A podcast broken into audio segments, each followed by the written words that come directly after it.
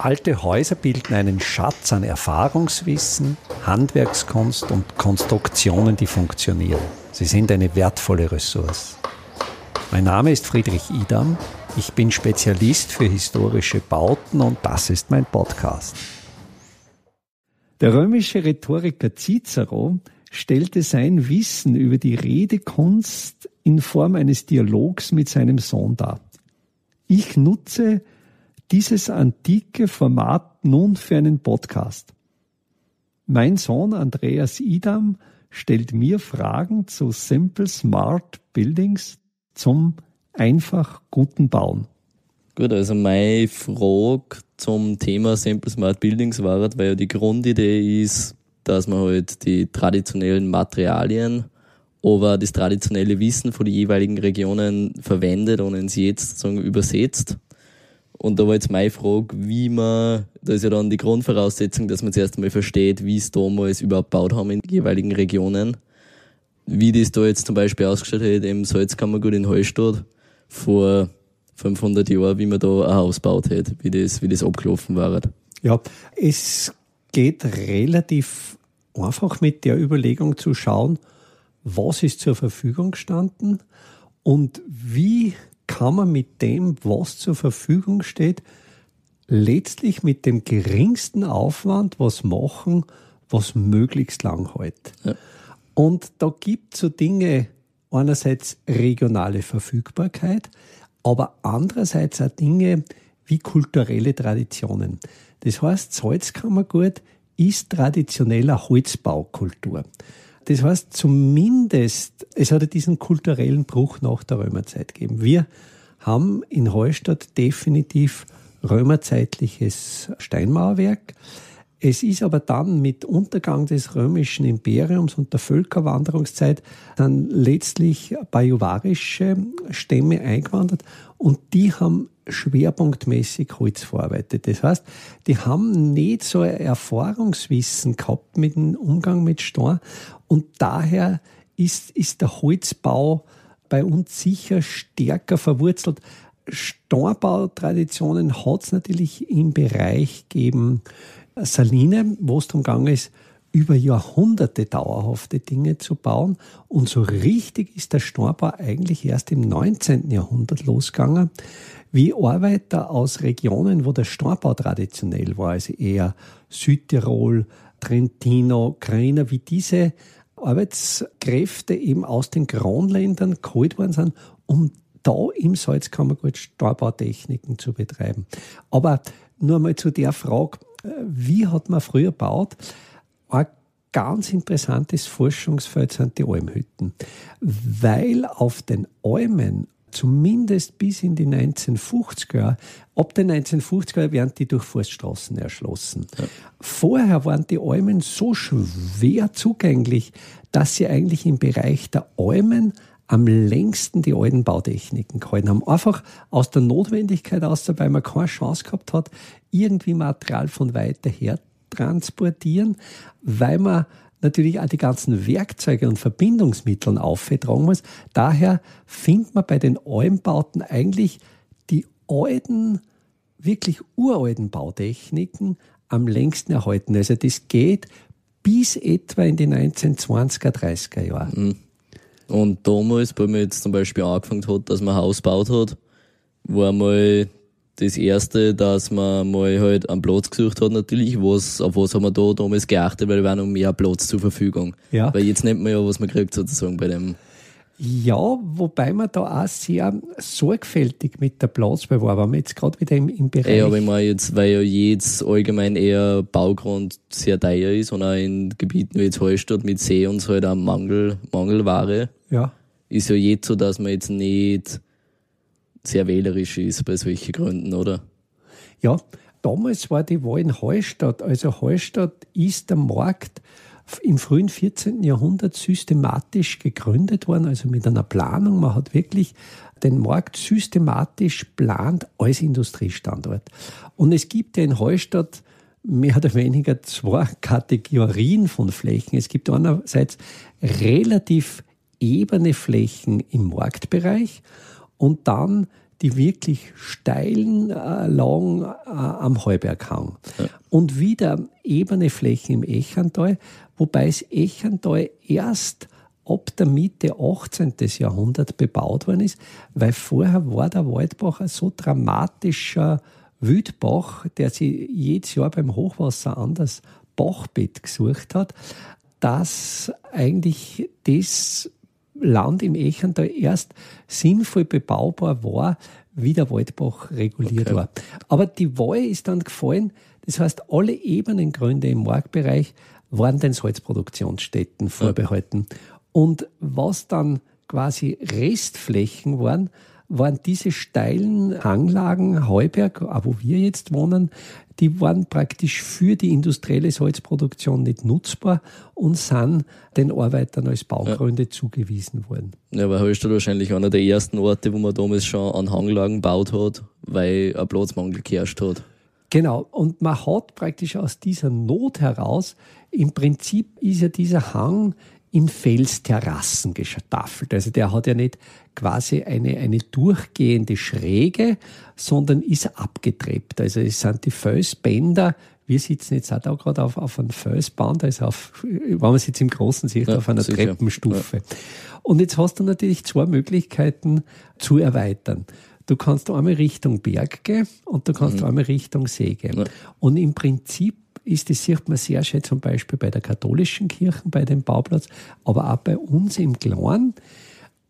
Richtung Berg gehen heißt Steine brechen, ist aber letztlich auch Baumaterialgewinn. Es ist, es ist das, die Gewinnung von Baumaterial an Ort und Stelle mit den geringsten Transportwegen. Und die Option Richtung Seebahn ist eine Stützmauer, dass man quasi das Material bergseitig bricht, seeseitig vermauert und dann jeweils ein bisschen Fläche gewinnt und so, wenn man es jetzt bei der Stufe übersetzt, die Auftrittsbreite ja. der, der, Stufe etwas verbreitert und, und so de, den Bauplatz gewinnt. Ja. Aber jetzt zum Beispiel in Zeiten wie Mittelalter und so war das dann, weil man hat sich ja terrassiert durch die Mauern oder generell. Ja. Auch genau. früher schon. Und das waren dann Trockenmauern im Mittelalter, oder? Wir haben also, was wir nachweislich wissen, von den Mauern, von den römerzeitlichen Mauern, dass die Römer die Kalktechnik in Salzkammergut gebracht haben. Also die Römer waren technisch in der Lage, Kalk zu brennen. Ja. Wir sind in einer kalkreichen Gegend, also unser Hauptmineral ist der Kalk. Und selbst der Name Kalk kommt ja vom, vom lateinischen Calcum. Und offenkundig ist diese Kalktechnik, hat das römische Imperium überlegt möglicherweise, weil es so wichtig war, ist diese Technik nicht verloren gegangen, möglicherweise auch, weil es so einfach war. Ja. Das heißt, man kann Kalk mit vorhanden, lokal vorhandenen Ressourcen herstellen. Man braucht im Prinzip nur den Stein und das Holz. Und man kann einen Kalkbrennofen mehr oder weniger aus Steiner aufstapeln in Trockenmauerwerk. Aber die Frage. Da noch kurz dazu, in die, auf die Alm hinten ist ja Trockensteinmauerwerk, oder? Warum hat man das da nicht gemacht mit dem Kalkbrenner? Weil es offenkundig zu aufwendig war. Das okay. heißt, man hat natürlich ja immer abgewogen, in welcher Relation steht es. Aufwand zum Ergebnis. Ja.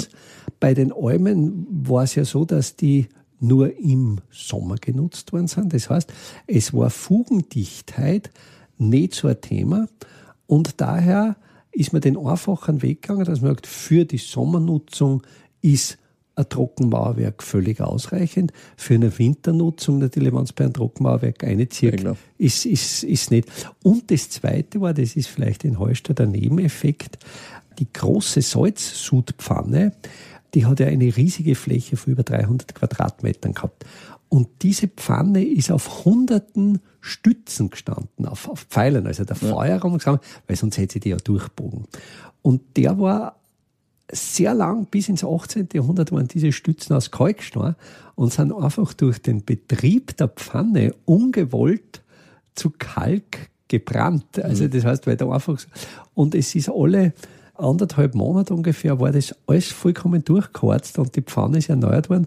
Und in diesem Erneuerungsprozess hat man das einfach ausgerammt und hat den gebrannten Kalk als Nebenprodukt, als ungewolltes, aber vorhandenes ja, Nebenprodukt und, und hat den dann auch verwendet. Was für Hitze braucht man da zum Kalkbrenner? Beim Kalkbrenner ist man deutlich unter der Hitze vom, vom Zement. Also beim Zement ist man äh, fast bei 1400 Grad Celsius. Mhm. Man kommt bei Kalk äh, im 800, 900 Grad okay. Bereich aus. Und das hat jetzt mehrere Vorteile. Erstens kann man diese Temperaturbereiche mit Holz erreichen, ohne dass man Holzkohle brennt. Das heißt, für mhm. alle Hochtemperaturprozesse braucht man Kohle. Braucht man Kohle. Das war über Jahrhunderte, also bis ins 18. Jahrhundert die Holzkohle. Erst dann hat man Koks Warum entwickelt. Kohle? Weil man da höhere Hitzen hat genau. in der Glut. Du hast bei Kohle hat einen höheren Kohlenstoffanteil und Kohle ist poröser. Okay. Das heißt, die spezifische Oberfläche des Brennmaterials ist her. Ist, ist her. Spezifische Oberfläche der Prozess, Sauerstoffbindung, mehr Kohlenstoff. Das heißt, du hast im Prinzip äh, den Oxidationsprozess vom Kohlenstoff geht schneller und durch diese Prozessbeschleunigung hast du höhere Temperaturen. Ja. Das heißt, Vorteil 1 beim Kalkbrennen, es ist mit Holz möglich. Mhm. Vorteil zwei und darum glaube ich zum Beispiel, dass der Kalk ein Bindemittel mit großem Zukunftspotenzial ist.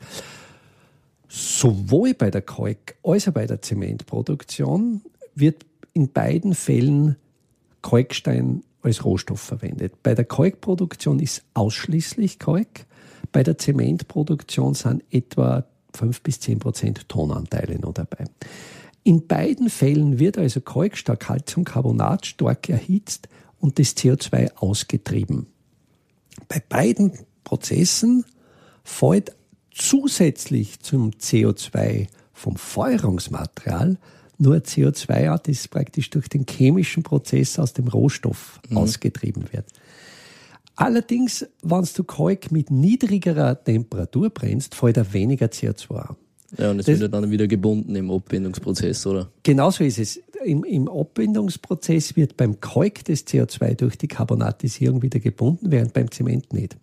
Okay. Das heißt, der Zement härtet ja durch Wasseraufnahme, ja. durch Hydratation aus, während der Kalk durch Carbonatisierung. Jetzt hast du Und das ist ja, das fällt ja ziemlich stark ins Gewicht, weil jetzt bei der Klimakrise ja die Baubranche irgendwie, ich weiß nicht, aber schon 30, 40 Prozent des CO2-Ausstoßes hat. Ja. Da ist das Zementbrenner und so äh, großer Teil, oder? oder? Ah, der Zement, ich habe eine Statistik gelesen, dass der CO2-Ausstoß der Zementindustrie weltweit den CO2-Ausstoß des Flugverkehrs übersteigt. Okay. Also das sind ganz, ganz erhebliche Mengen. Ja. Und dann, weil halt das mit den Almhitten war und ich kenne ja von den Almhitten das Mauerwerk eigentlich nur im Bereich vom Fundament. Ja. War das damals anders im Ort? Hat man da wirklich Wände auch gemauert oder? Man ist, also jetzt zu den Almen hat dieses Sockelmauerwerk äh, schlicht und ergreifend den Sinn, mit der Holzkonstruktion vom, von, vom Boden wegzukommen. Und dieser Schritt dürfte möglicherweise schon in der Bronzezeit erfolgt sein.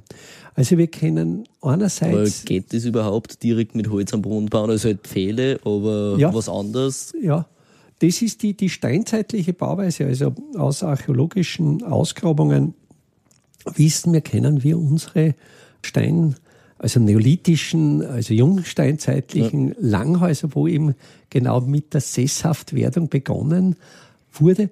Und die haben archäologisch nachweisbar stehende Rundhölzer im Boden eingraben. Ja. Das heißt, das ist. Also zuerst ins Feuer gehalten, oder? Weil dann werden sie eben, also ich kenne das halt, dass man es dann zuerst im Feuer, nein, ich weiß nicht, ich glaube, es ist nicht das Härten, aber es wird halt widerstandsfähiger gegen die Feuchtigkeit, weil man, gibt's ja das Thermoholz, glaube ich, oder was auch. So ist es definitiv. Also dies, dieses Anheizen oder Anbrennen des Holzes, das beschreibt äh, bereits auf Vitruv, also ein mhm. römischer Autor, 50 vor Christus, dass dieses Anbrennen die, die Widerstandsdauer erhöht. Möglicherweise, das, da bin ich jetzt überfragt, ob es da archäologische Befunde okay. gibt, ob die Hölzer angekohlt waren. Ich, war, war, war, war eine spannende Überlegung. Aber ich glaube, da ist man einfach durch Zufall drauf, draufgekommen, dass halt ein Holz angekohlt ja. war und dann hat man gesehen, äh, das ist angekohlt. Jedenfalls hat sich doch irgendwann einmal die Erkenntnis durchgesetzt, dass das Erdberühren äh, vom, Holz, vom, vom Holz schlecht ist und dass es günstig ist, in die Höhe zu kommen. Und dann war der logisch nächste Schritt, eine Trockenmauer zu errichten. Mhm. Wobei Eigentlich man, dann der Ursprung der Stormauer, oder? Das ist der Ursprung der Stormauer, wobei man bei der, bei der Trockenmauer in der Höhe begrenzt ist. Mhm. Das heißt, weil ja die letztlich nur formschlüssig aufeinander gestapelt ist, braucht man ein gewisses Verhältnis von Breite zu Höhe, also von der Schlankheit und äh, Trockenmauern, die mehr als dreimal so hoch sind als Brat sind, werden instabil. Okay. Was interessant ist, es gibt Ausgrabungen in, in Zentralasien, in, in, der Türkei, wo es eben auch frühe, zumindest auch bronzezeitliche, waren nicht nur ältere äh, Trockenmauern gefunden worden sind, die haben noch nicht diese Überlagerung der Stoßfugen. Was du vielleicht vom Lego-Spülen kennst, wenn man Lego-Steine aneinander baut, ich glaube, das ist so von, ich habe das also als Kind. ist klar, dass man es nicht, die Fugen halt nicht durchgelassen ja, das Genau. Ja. Dass man die Stoßfugen, also, und das ist ein Klassiker und da kommt man individuell als Kind irgendwann einmal drauf, das funktioniert nicht. Und wenn man, und das war aber ein Schritt, den die Menschheit irgendwann einmal gemacht hat. Mhm. Also, dass man, und auch, dieses möglichst formschlüssige, ja. dieses Ineinander, aber aus diesen Kriterien, dass die nicht allzu hoch werden können, ja. entsteht das Sockelmauerwerk. Andererseits haben sie natürlich einen zusätzlichen Vorteil. Durch die Trockenmauertechnik und die doch relativ groben Fugen zwischen ja. den Steinen ist so ein Trockenmauer natürlich extrem kapillarbrechend. Das heißt, da gibt's keine Kapillarwirkung, ja. wo eine Feuchtigkeit aufsteigen kann. Also die Garantie, dass auch schon bei einer relativ niederen Sockelmauer aus, aus Bruchsteinmauerwerk äh, keine Kapillarwirkung mehr da ist und das Holz äh, relativ trocken ist, ja. Und es zieht ja trotzdem die Luft durch, oder? Weil ja Fugen sind, oder gibt es da keinen, keinen Luftaustausch zwischen außen und dann dem den, Innenraum den, sozusagen? Den gibt's. Es gibt ja Befunde von Almhitten, wo diese Fugen mit Dorfmoos ausgeschoppt sind. Okay. Also auch, auch die, die, die offenkundig haben Menschen mit Zugluft, mhm. mit Luftproblematik gekämpft. Also ist das, das dann aber eher wegen Temperatur negativ auswirken, ja. weil es so an sich stellt mir halt vor gut war, weil da drinnen Feuchtigkeit steht, unter dem Boden dann ja. dass das durchzieht, oder ist das? Ah, jein. Durchzug ist nicht immer günstig. Hm. Das heißt, gerade wie es jetzt ist, wir haben jetzt Ende April, wir haben jetzt zum Beispiel diese feuchtwarme Frühlingsluft. Ja. Und wenn diese feuchtwarme Frühlingsluft auf kalte Oberflächen kommt, kondensiert es. Also es kann im ungünstigsten Fall, gibt es nämlich auch, wenn der, der Sockler Trockenmauer ist, dass dort, wo die Kontaktfläche Holzstein ist, es auch zur Fäulnisbildung kommt, weil auf der kalten Steiноberfläche eine Kondensation von feuchtwarmer Luft stattfindet. Also das, das kann noch passieren. Da wären eigentlich optimal Lehmauflagen. Okay. Weil der Lehm einerseits eine andere Gleichgewichtsfeuchtigkeit äh, wieder, wie es Holz hat, und also das heißt, er hält Holz trockener, er kann mhm. Feuchtigkeit besser aufnehmen. Also das Optimum wäre äh, ein Stein, Trockenstammauerwerk und dann ein Lehmbeton äh, vom, vom ersten. Von sowas sind mir aber keine Befunde bekannt, okay. als ob es das gibt. Ja. Äh, aber das war quasi mit heutigem bauphysikalischem Wissen. Ja, und jetzt an anderen Orten der Welt, jetzt Almhitten generell oder schauen da die Fundamente auch so aus? Ist das auch da mit Trockenstammauerwerk und Holz oder ja, was das jetzt nicht? Ist spannend. Also es gibt Bauformen, die wir von den Almhütten kennen, gibt es nahezu baugleich in Skandinavien. Mhm. Das heißt, man hat äh, bei ähnlichen Herausforderungen ähnlich reagiert. Das, das, dürfte, also das ist, legt natürlich die Wahrscheinlichkeit nahe, dass da mehr oder weniger eine germanische Holzbautradition mhm. gibt. Also dass schon sehr, sehr früh diese, diese germanischen Stämme äh, ganz, ganz ähnliche Bautraditionen. Äh, was ich vielleicht nur ergänzend sagen muss äh, zum, zum Sockel, dass die erdnäheren Holzlagen oder die, die sockelnäheren Holzlagen stärker fäulnisbelastet sind, war offenkundig relativ bald schon bekannt, weil wenn man sich so historische Bauten anschaut, äh, sind die, die Grundschwellen, also die quasi die, die erste ja. Lage, immer aus einer besonders widerstandsfähigen Holzart wie, wie Orchen oder Lärchen. Mhm. Also äh, auf das hat man, auf das hat man reagiert. Ja. Und so jetzt zum Beispiel weit weg im Himalaya, Tibet, sowas, gibt es da ähnliche Trockenstammorte und Hütten? Ja, ja. Hütten, äh, Hütten gibt es nicht, weil die Gebirgsregion schon so hoch ist, dass, dass da kein Holz mehr dass kein Holz. Aber wenn man sich tibetische Trockensteinmauern anschaut, und, und da gibt es ja genug, sind die ganz, ganz ähnlich gemauert. Mhm. Also man kommt dann letztlich äh, zu dem System, dass man die Steine längs liegt. Also ja. wenn, du einen länglichen Stein hast, kommst du irgendwann ja. einmal drauf, wann der Stein liegt, bleibt er länger in Position, als wenn er steht. Aber was du gesagt hast, also weil da gibt es ja dann, weil es da zwei Holz gibt, sind ja da die Mauern auch ganz aus Stein. Wobei es in Tibet eine Lehmbautradition gibt. Also okay. der berühmte. Also das ist dann ist das keine Trockensteinmauer weg, weil das ja dann nicht geändert mit dem Verhältnis von Breite und Höhe oder dass man dann wirklich ein, ein Haus errichtet. Es geht schon nur, hat Oder das halt entsprechend Mauern, ja. extrem massive Wände, was natürlich wieder klimaregulierend ist. Also, mhm. wenn wir da jetzt zum Beispiel nach Südeuropa gingen, ja. diese ganz archaischen Steinbauten gibt, diese Trulli, äh, die, mhm. diese Kuppelhäuser, die sind aus, aus Trockensteinmauern mit extremen Wandstärken, die natürlich in diesem extrem heißen Klima gut sind, gut sind weil es quasi über den Tag Wärme einspeichern, auf die Nacht abgeben. Aber ergänzend nur zu Tibet, zum Beispiel dieser berühmte Palast des Dalai Lama, der Potala, der ist in Lehmbauweise. Also da sind okay. offenkundig entsprechende Lehmvorkommen, wo er... Das heißt Stein und Lehm, Lehmbauweise, oder... Aber generell jetzt Lehmbauweise, wie funktioniert generell Lehmbauweise? Äh, Lehmbauweise funktioniert, indem man, also Lehm ist Ton mit Steiner. Mhm. Also sobald Ton, der ja sehr, sehr fein ist, ja.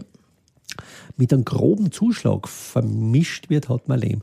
Das okay. kommt manchmal natürlich vor. Also das entsteht, diese Lehmvorkommen sind letztlich in der Eiszeit mhm. entstanden, mhm. wo die Gletscher das Material vor sich hergeschoben ja. haben und bei diesen Geschieben ist, ist eben unter anderem auch, Lehm ist auch teilweise als Verwitterungsprodukt, also das heißt, dass, dass Gesteine verwittern, die ja. Verwitterungsprodukte vom Wind verfrachtet werden. Und da gibt es eben auch diese Mischungen, wo der Ton bereits mit den Schottern und Sanden vermischt wird und das ist dann der Lehm. Ja. Und wenn der natürlich im richtigen Verhältnis vorkommt, dann kann der sofort verarbeitet werden, sprich einfach gestampft werden ja. in der Form. Man kann aus dem Lehm Lehmziegel machen, die an der Luft trocknen, sogenannte Adoben und vermauern. Mhm. Wäre das Ausgangsmaterial zu fein, also hätte es zu viel Tonanteil, dann würde das zu stark schwinden beim Trocknen und kriegt extreme Schwindungsrisse. Ja.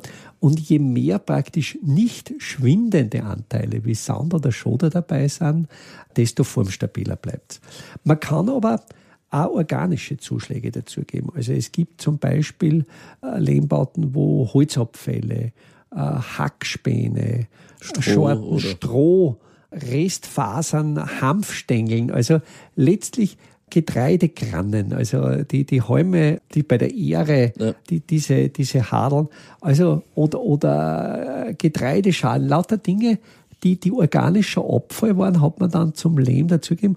Und wenn du natürlich solche organischen Produkte, die faserig sind, dazu gibst, dann hast du natürlich eine bessere Zugfestigkeit im Lehm. Ja, klar. Okay, ja, dann war das jetzt die Fundamente und wie ist dann weitergegangen? Also Fundament aus Stein klassischerweise bei uns. Ja, ja ob jetzt trocken oder mit Kalk, jetzt mal. Ja. Und dann, also das Fundament aus Stein und dann ist man mit dem, haben wir mit dem Holz angefangen. Ja. Wie, wie hat das dann ausgeschaut? Wie? Wir kennen aus der Hallstattzeit ist ja die Siedlung äh, noch nicht gefunden worden. Also man weiß bis heute noch nicht, oder man hat bis jetzt noch keinen archäologischen Befund, wo die Siedlung war. Man hat im Prinzip den Friedhof gefunden und die, die Bergbaustätten. Jetzt vor den Kelten, ja. Vor, vor, vor, den, vor den Kelten. Was man aber findet im, im Bereich vom Salzberg mehr oder weniger technische Einrichtungen, zum Beispiel dieses Surbecken Zur Schinkenproduktion. zur Schinkenproduktion. Und da ist eindeutig schon eine hochwertige äh, Zimmerungstechnik ablesbar. Das ist ein zweischaliger Rundholzbau, äh, wobei bei den Rundhölzern schon eine Ecküberplattung durchgeführt worden ist. Und, und diese Ecküberplattung mit Vorköpfen letztlich eine Zimmerungstechnik ist, die wir nur immer bei den Almhütten finden. Also das heißt, da hat sich eigentlich vom bronzezeitlichen Standard bis ins frühe 20. Jahrhundert äh, nichts geändert. Da hat's, Aber haben sie ja dann im nassen Zustand, die Stämme ja schon bearbeiten müssen, weil mit Bronze haben wir ja kein trockenes Holz jetzt. Grundsätzlich ja, weil äh, mit jedem Werkzeug und speziell mit Bronze Nassholz natürlich wesentlich einfacher bearbeitbar ist als trockenes Holz und weil es natürlich auch immer eine Frage war der Lagerung der Ressourcen, dass man einfach nicht diese Arbeitskapazitäten gehabt hat, Ja. um da extrem viel Rohstoffvorräte anzulegen. Man hat letztlich hat just in time einen Baum umgehackt und dann möglichst nahe des Einsatzortes verarbeitet. Ja. Dann, äh, das war praktisch dieses Zimmerwerk, da hat sich äh, relativ wenig geändert. Die, die Öffnungen waren relativ klar. Also die Fenster, man hat natürlich, wenn du jetzt Ja, aus genau, das sind dann die zwei halben Baum oder eigentlich im Endeffekt dann wieder ein rundlings Durchmesser. Genau. Man war aber dann natürlich so geschickt, dass man, weil ja diese Rundstämme oder Bloche im Regelfall ein dickes und ein dünnes End haben, Ja. dass das Gebäude nicht dann einseitig wird, hat man die immer versetzt gelegt. Ja. Und auch mit dem ist sie das dann wieder recht schön ausgegangen. Dass das natürlich vom Anreißen gar nicht so leicht ist und wenn man quasi so eine Ecküberplattung äh, bei unterschiedlichen äh, Zylindern macht, also Zylinder mit unterschiedlichen Durchmessern, ist dieses Anreißen relativ komplex und auch von der Arbeitstechnik soll das relativ schnell funktionieren. Also soll jetzt, im Prinzip sollte man es einmal anreißen und dann passen, weil wenn man das quasi nicht gescheit anreißt und fünf, sechs Mal nachbessern muss, ist ja das mit extrem viel Arbeit verbunden. Praktisch wieder probieren, wieder außer, probieren, außer.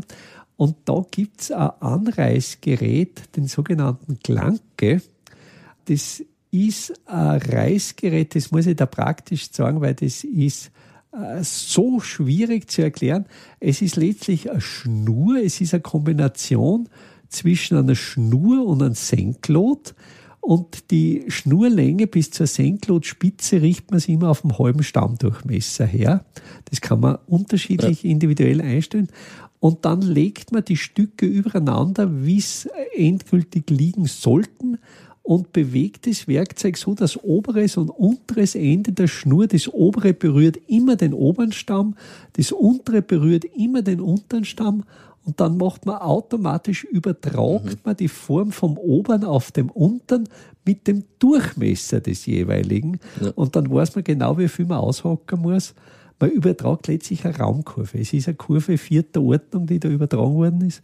Das haben die damals noch nicht so genannt, aber Ja. es hat funktioniert. Ja.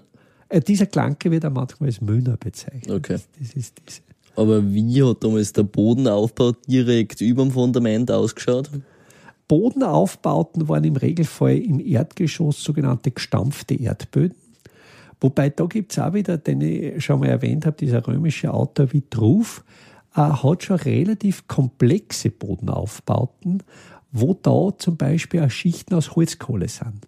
Mit dem Hintergedanken der gute, guten Wärmedämmung. Ja. Sonst hat man, wenn man es recht gut gemeint hat, eine Steinschlichtung eingegeben, wobei die Steinschlichtung äh, unten relativ grob war und dann etwas feiner worden ist. Das heißt, man hat wieder die kapillarbrechende Wirkung gehabt und dann im Prinzip ein Stampflehmboden. Man hat dann einfach Lehmschichten auftragen und die Lehmschichten extrem verdichtet und das war der Fußbodenaufbau im Erdgeschoss. Und wenn es Obergeschosse gegeben hat, waren das äh, zimmerte Böden. Das heißt, man hat da die Deckenkonstruktion gleichzeitig als Bodenkonstruktion verwendet. Es hat die gegeben, wo man praktisch die Rundhölzer, wo es dann oben Boden war, eben gehackt hat als mhm. äh, ja. gehackter Boden. Man kann natürlich genauso auch auf so eine Rundholzkonstruktion wieder einen Stampflehmboden aufbringen. Mhm. Ja, aber bei den Almhitten ist ja so, dass da jetzt, weil bei das Erdgeschoss ein Stampflehm ist, der ist ja dann direkt am Boden normalerweise oder mit ja. dem Aufbau, was du zuerst gesagt ja. hast. Bei Almhitten liegt mir ja das Erdgeschoss ist auch Holz gleich, oder? Nein, über, bei, über dem Stein. Über, nein, äh, es ist so, dass bei den Almhitten ja das Sockelgeschoss immer für die Viecher war. So, das heißt, ja. das, im Sockelgeschoss waren ja. immer die Viecher Stimmt, ja. und, und, und im, im Stock drüber war dann quasi für die Sennerin, für den Hirten ganz reduzierte menschliche Manchmal ist es das auch, diese Grundrisstypen, das sind im Prinzip, haben wir da eine ganz eine frühe Form, die auch in den ganz frühen griechischen Tempeln finden. Das ist der sogenannte Megaron-Typus oder das Vorhallenhaus. Das ist ein zweiräumiger Grundriss, wo es mehr oder weniger einen vierseitig geschlossenen Hauptraum hinten gibt und einen nach der Hauptseite vor einem offenen Vorraum, also ein Windfang. Okay. Und dieser, dieser Typus, dieser Megaron-Typus, äh, findest, den findest letztlich bei den Almhütten. Es wird natürlich dann der Vorraum A geschlossen, aber das sind diese beiden hintereinander liegenden Räume. Der vordere dient eben Stuben, Kochen, Essen, also für den Alltagsvollzug. Ja. Und der hintere ist dann die Kammer, wo man sie dann zur Ruhe zurückzieht. Also die, dieses zweiräumige, der, der Grundrisstyp ist auch schon bronzezeitlich. Ja. Und die Dächer, wie sind die? Das war dann natürlich auch Zimmer, eh klar. Ja, wobei die Dachkonstruktion sind, findet man bei den Almhütten eben nur diese ganz frühe Dachkonstruktion, das sogenannte Blockpfettendach oder Ansdach. Da war man technisch noch nicht so weit, dass man da, also wie es sich entwickelt hat, und, und auf der Alm hat man aus, aus arbeitstechnischen Gründen die Tradition beibehalten, dass man nicht ein aufwendiges Zimmerwerk aus Schräghölzern, äh, Rafen, Sporen, Stuhlsäulen gemacht hat, sondern man hat einfach die Wände im Giebelbereich ist von Lage zu Lage das Rundholz kürzer geworden. Mhm. Das heißt, das unterste hat nur die volle Breite gehabt ja. und dann ist es immer kürzer geworden und zwar im Prinzip immer um einen Baumdurchmesser. Ja. Und man hat dann quasi in Längsrichtung Rundhölzer aufgelegt. Die sind natürlich dann immer mehr zusammengerutscht. Ja, haben sie auch, und die sind im Prinzip von der Lage sind es lauter Pfetten, weil ja. sie horizontal sind. Aber weil sie einen Block bilden, spricht man von einem sogenannten Blockpfetten oder Ansdach. Mhm. Und auf dieses Blockpfettendach sind dann bei den Almen und auch zeitlich wir haben Hallstatt zeitlich wirklich als archäologischen Fund gespaltene Holzschindeln. Ja. Also das ist auf alle Fälle bronzezeitlich, das Holzspalten. Und da sind dann gespaltene Schindeln. Interessanterweise im oberösterreichischen Raum lang die Tradition der ungefähr 30 Zentimeter lang, also der relativ kurzen Schindeln. Ja. Äh, während im Ausseherbereich sehr lange sogenannte Dachbretter mit fast, aber, aber, aber das sind Spaltbretter, das sind ja. 90 Zentimeter lange, mhm. gespaltene, brettartige Gebilde. Die waren aber in der Frühzeit waren die Dachneigungen nur so flach, das sind die sogenannten Legdächer, wo diese Schindel nur aufgelegt worden sind und mit Steinen beschwert worden sind. Hat natürlich eine schwierige Konstruktion, weiß ja. es leicht. Und erst, wie man dann technisch weiter war und mit Holznägeln. Aber du musst dir dann vorstellen, man hat jetzt Dachbrett, jetzt Schindel mit einem Handbohrer ein Loch durchbohren müssen, ein Loch in, das, in die Blochpfetten rein ja. und das mit einem Holznagel befestigen. Extrem aufwendig. Ja. Und erst wie etwa ab dem 18. Jahrhundert geschmiedete Nägel erschwinglich waren, hat man dann Nagelkonstruktion gemacht, wo man mit schmiedeeisernen Nägeln und weil dann natürlich steilere Dächer möglich waren, haben sie ab der Zeit immer steilere Dächer durchgesetzt, weil auch ein steileres Dach letztlich eine längere Lebensdauer hat. Ja, eh es gibt die Faustregel, Gut, natürlich aber ich hätte es einfach gesagt, pro Grad Dachneigung ein Jahr Lebensdauer mehr. Ja. Und jetzt bei dem Block doch, wie sind da sozusagen die, wo die Querbarmer, die dann über die Länge liegen, aufgelegt sind, wie hat man die übereinander verbunden, miteinander? Die sind mit Holznägeln verbunden worden. Okay. Das heißt, diese die einzelnen Blocklagen hat man mit Holznägeln verbunden. Und für diese Holznägel, das kennt man als Befund, sind das besonders feinjährige Holze. Also wenn man so, so ein Gebäude jetzt legt und sich die alten Holznägel anschaut, sind die Spätholzzonen ganz, ganz knapp beieinander. Mhm. Und man hat, das ist praktisch aus Erzählungen überliefert, man hat für das sogenannte unterständige Baum verwendet. Also du weißt, in einem Waldbestand sind die jungen Bäume, die quasi unterm Laub- oder Nadeldach der alten Bäume sind, ja. wachsen ja ganz langsam. Das sind Bäume, wo man glaubt, sie sind zehn Jahre alt. In Wirklichkeit sind sie 80 Jahre alt, weil sie so schlechte Lebensbedingungen ja. haben. Aber Oder natürliche Lebensbedingungen. Und dann, wenn die anderen Bäume fallen, schießen sie halt auf. Das ist, ist so. Genau. Und, und solange aber die zu wenig Licht haben, ja. wachsen die so langsam, dass quasi ganz, ganz feine ja. Jahresringe haben. Und die sind logischerweise besonders fest. Und die sind dann für diese Holznägel ja. verwendet worden. Und man hat auch wieder mit einem sogenannten Neiger oder Näger, hat der geheißen, mit Umlaut A geschrieben, die Löcher gebohrt, sind konische Löcher geworden, hat da diese zu, äh, natürlich hat man da relativ genau arbeiten müssen, weil es hat zusammenpassen müssen. Und dann sind die aufeinander gesteckt worden und ganz ähnlich war dann die Verdübelung bei den Blockpfetten. Doch unter die Verdübelung mit der, mit der Giebelwand. Gut. Einfache, aber schlaue Handwerkstechniken können Sie jetzt auch in der Praxis erlernen. Im Rahmen der Kulturhauptstadt Europas 2024 Bad Ischl bieten wir Ihnen im Salzkammergut heuer Workshops zu Arbeitstechniken der Simple Smart Buildings an. Es wird dabei ums Kalkbrennen, Kalklöschen und den gekonnten Umgang mit Kalkmörtel gehen. Sie lernen, alte Kastenfenster wieder in Stand zu setzen und besuchen Häuser, die von ihren Besitzern renoviert worden sind. Zum Abschluss der Workshop-Reihe im Herbst 2024 können Sie von international renommierten Profis die Lehmbautechnik in Theorie und Praxis lernen. Wir würden uns freuen, wenn wir Sie für den einen oder auch für mehrere Workshops begeistern könnten. Alle Termine, den Workshop-Folder zum Download und den Link zur Anmeldung finden Sie auf der Startseite meiner Website www.idam.at.